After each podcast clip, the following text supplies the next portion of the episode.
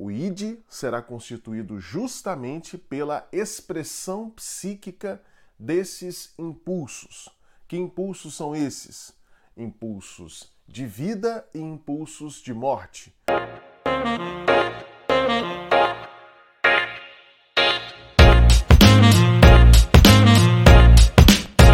Olá, seja muito bem-vindo. Meu nome é Lucas Napoli, eu sou psicólogo e psicanalista e você está no meu escritório. Neste vídeo eu quero desfazer um equívoco gravíssimo que tem aparecido por aí em páginas, em textos, em vídeos que pretendem falar a respeito do conceito de id em psicanálise. Eu tenho certeza que você já deve ter visto por aí pessoas comparando o id a um capetinha. Da mesma forma que comparam o superego a um anjinho, comparam o id a um capetinha. Um capetinha que estaria atentando o sujeito constantemente. Neste vídeo eu quero provar para você que essa comparação, essa analogia é totalmente inadequada e é a prova de que essas pessoas que utilizam essa comparação não entenderam o significado desse conceito e provavelmente sequer leram o que Freud diz a respeito do conceito de id. Então fica por aí que eu vou explicar para você por que isso está completamente errado.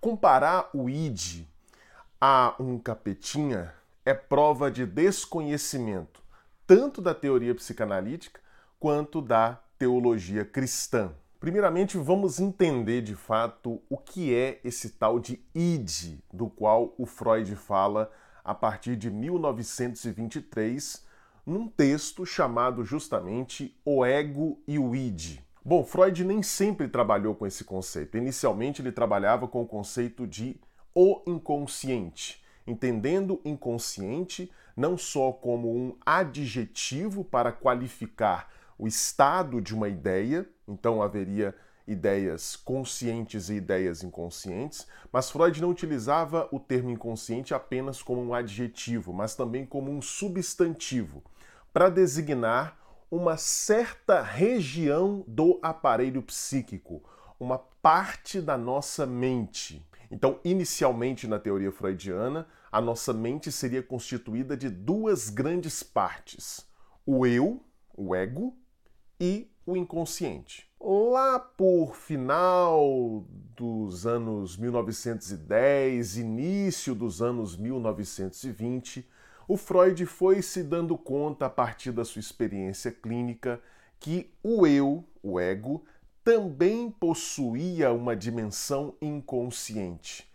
Por conta disso, ficou difícil para ele sustentar, continuar sustentando essa oposição entre eu e inconsciente. Se o ego também tinha uma parte inconsciente, não dava mais para colocar como instância oposta o inconsciente, já que o ego também tinha aspectos inconscientes. E aí, qual foi a solução encontrada por Freud? Freud buscou essa solução em um autor do qual eu gosto bastante, que teve relações com o movimento psicanalítico, mas nunca fez parte de fato do movimento psicanalítico, que foi o George Grodek.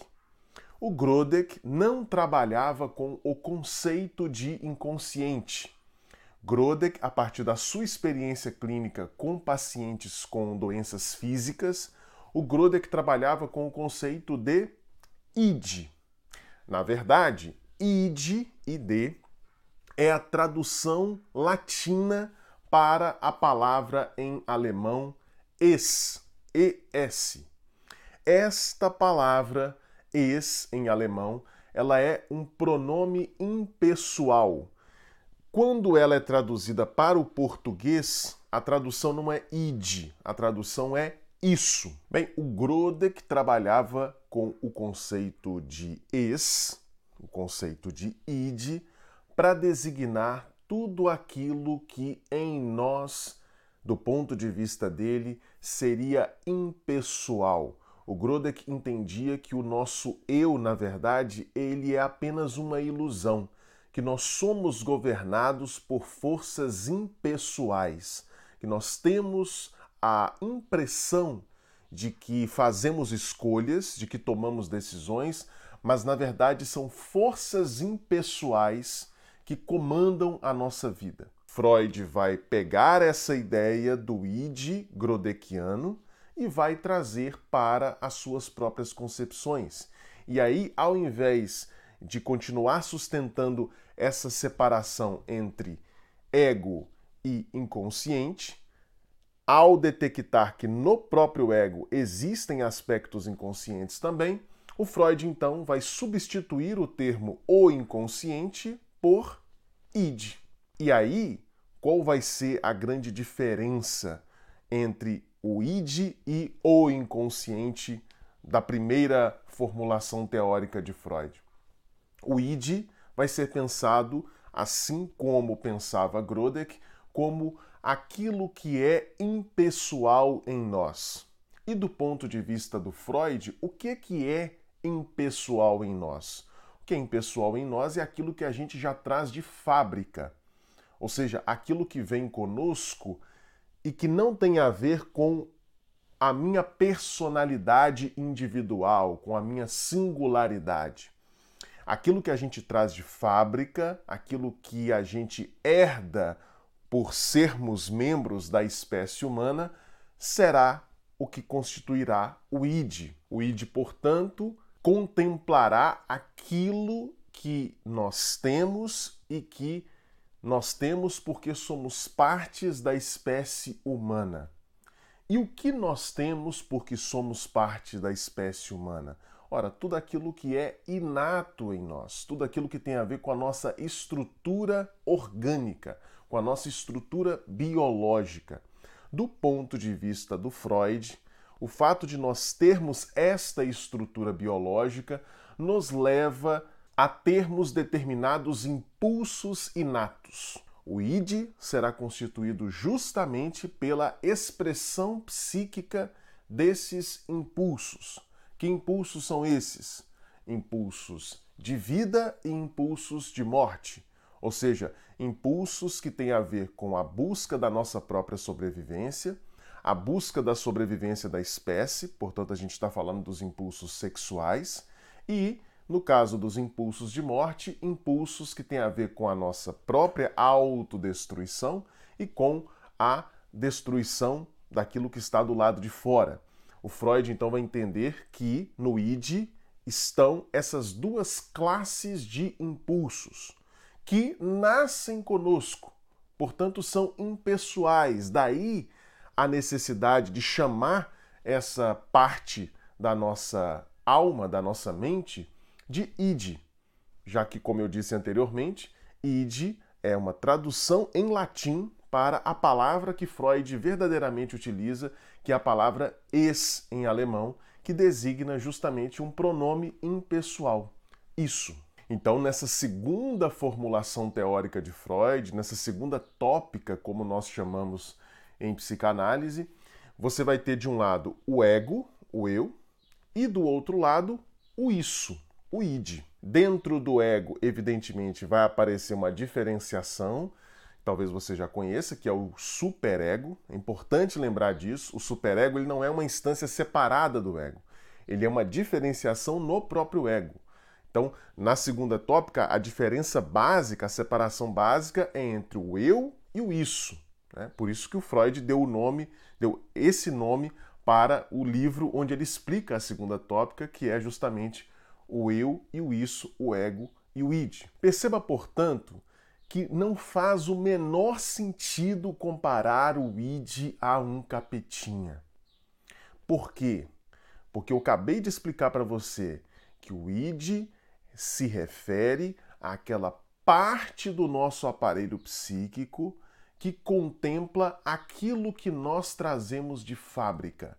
E o que nós trazemos de fábrica para Freud, do ponto de vista psíquico, são os impulsos, aquilo que algumas traduções vão chamar também de instintos, né? instintos de vida, instintos de morte. É isso que está presente no id. O id é composto pelos nossos impulsos de vida e os nossos impulsos de morte. Quando eu decido comparar o id a um capetinha, eu estou dizendo então que tudo aquilo que é natural em mim, todos os impulsos que não que são naturais, são malignos. Afinal de contas, o diabo na teologia cristã, ele é a representação justamente do mal. O diabo na teologia cristã é visto como um anjo que era um anjo de luz, um anjo bastante próximo de Deus e que, por soberba, por vaidade, por orgulho, teve uma queda e se transformou no representante do mal, daquilo que se opõe à divindade. Dizer que o id é um capetinha significa olhar para os nossos próprios impulsos e interpretá-los como malignos. Isso faz sentido? Não, absolutamente não.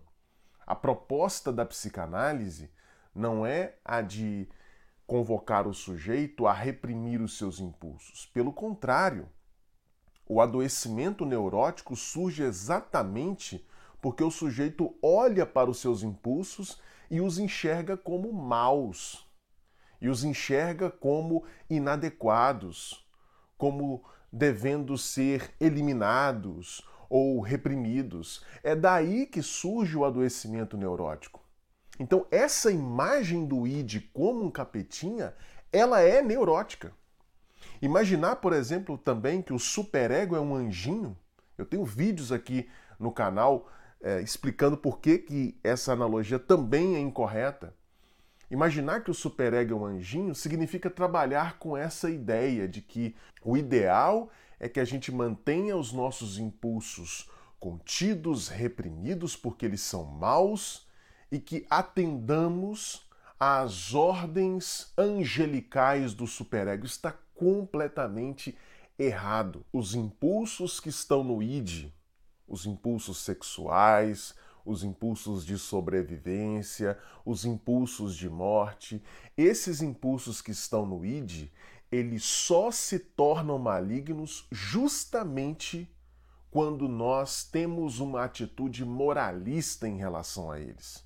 Justamente quando nós não nos apropriamos deles e queremos reprimi-los. Aí o que, que vai acontecer?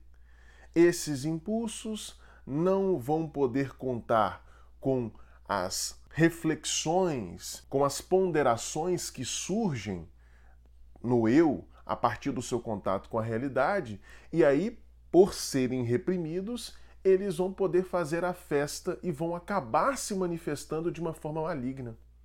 Todo mundo conhece aqui casos de pessoas que são exageradamente pacíficas, porque reprimem a própria agressividade e aí em momentos de surto, em momentos de muita pressão, elas liberam toda essa agressividade que estava reprimida e liberam essa agressividade de uma forma violenta. Portanto, comparar o id a um capetinha está errado do ponto de vista teórico psicanalítico. Não faça mais isso.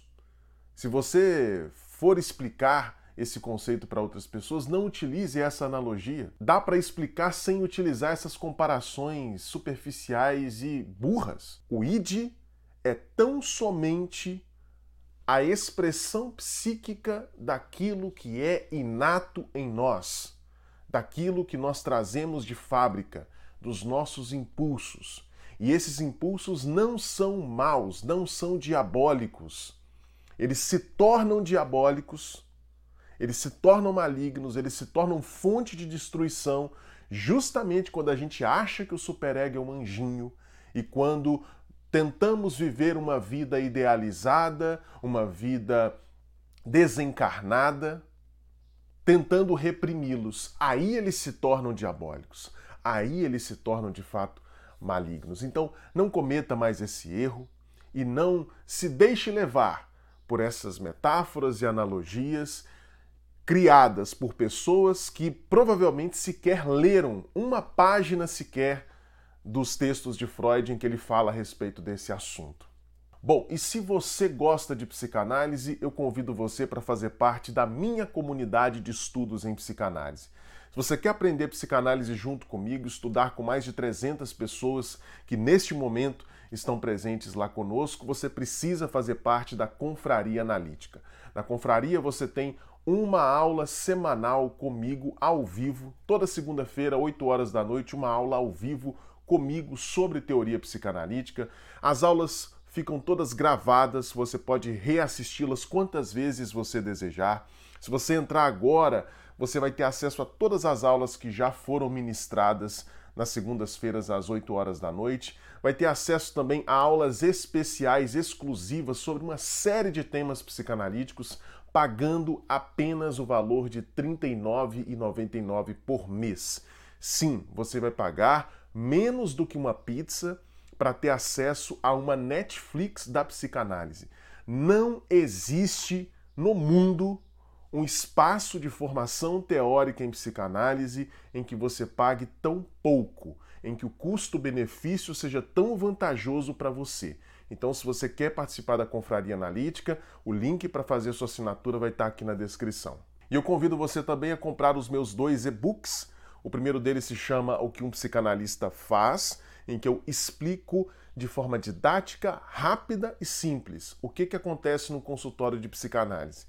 E o segundo e-book se chama Psicanálise em Humanês 16 conceitos psicanalíticos cruciais explicados de maneira fácil, clara e didática. É praticamente um curso de introdução à teoria psicanalítica em formato de e-book. Os links para comprar esses dois e-books estão aqui na descrição.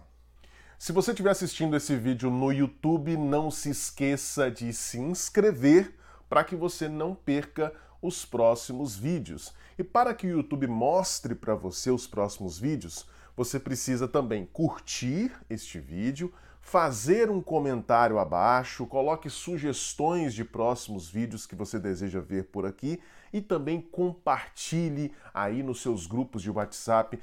Mostre para as pessoas que esse negócio de comparar a ID a capetinha é errado, é burrice.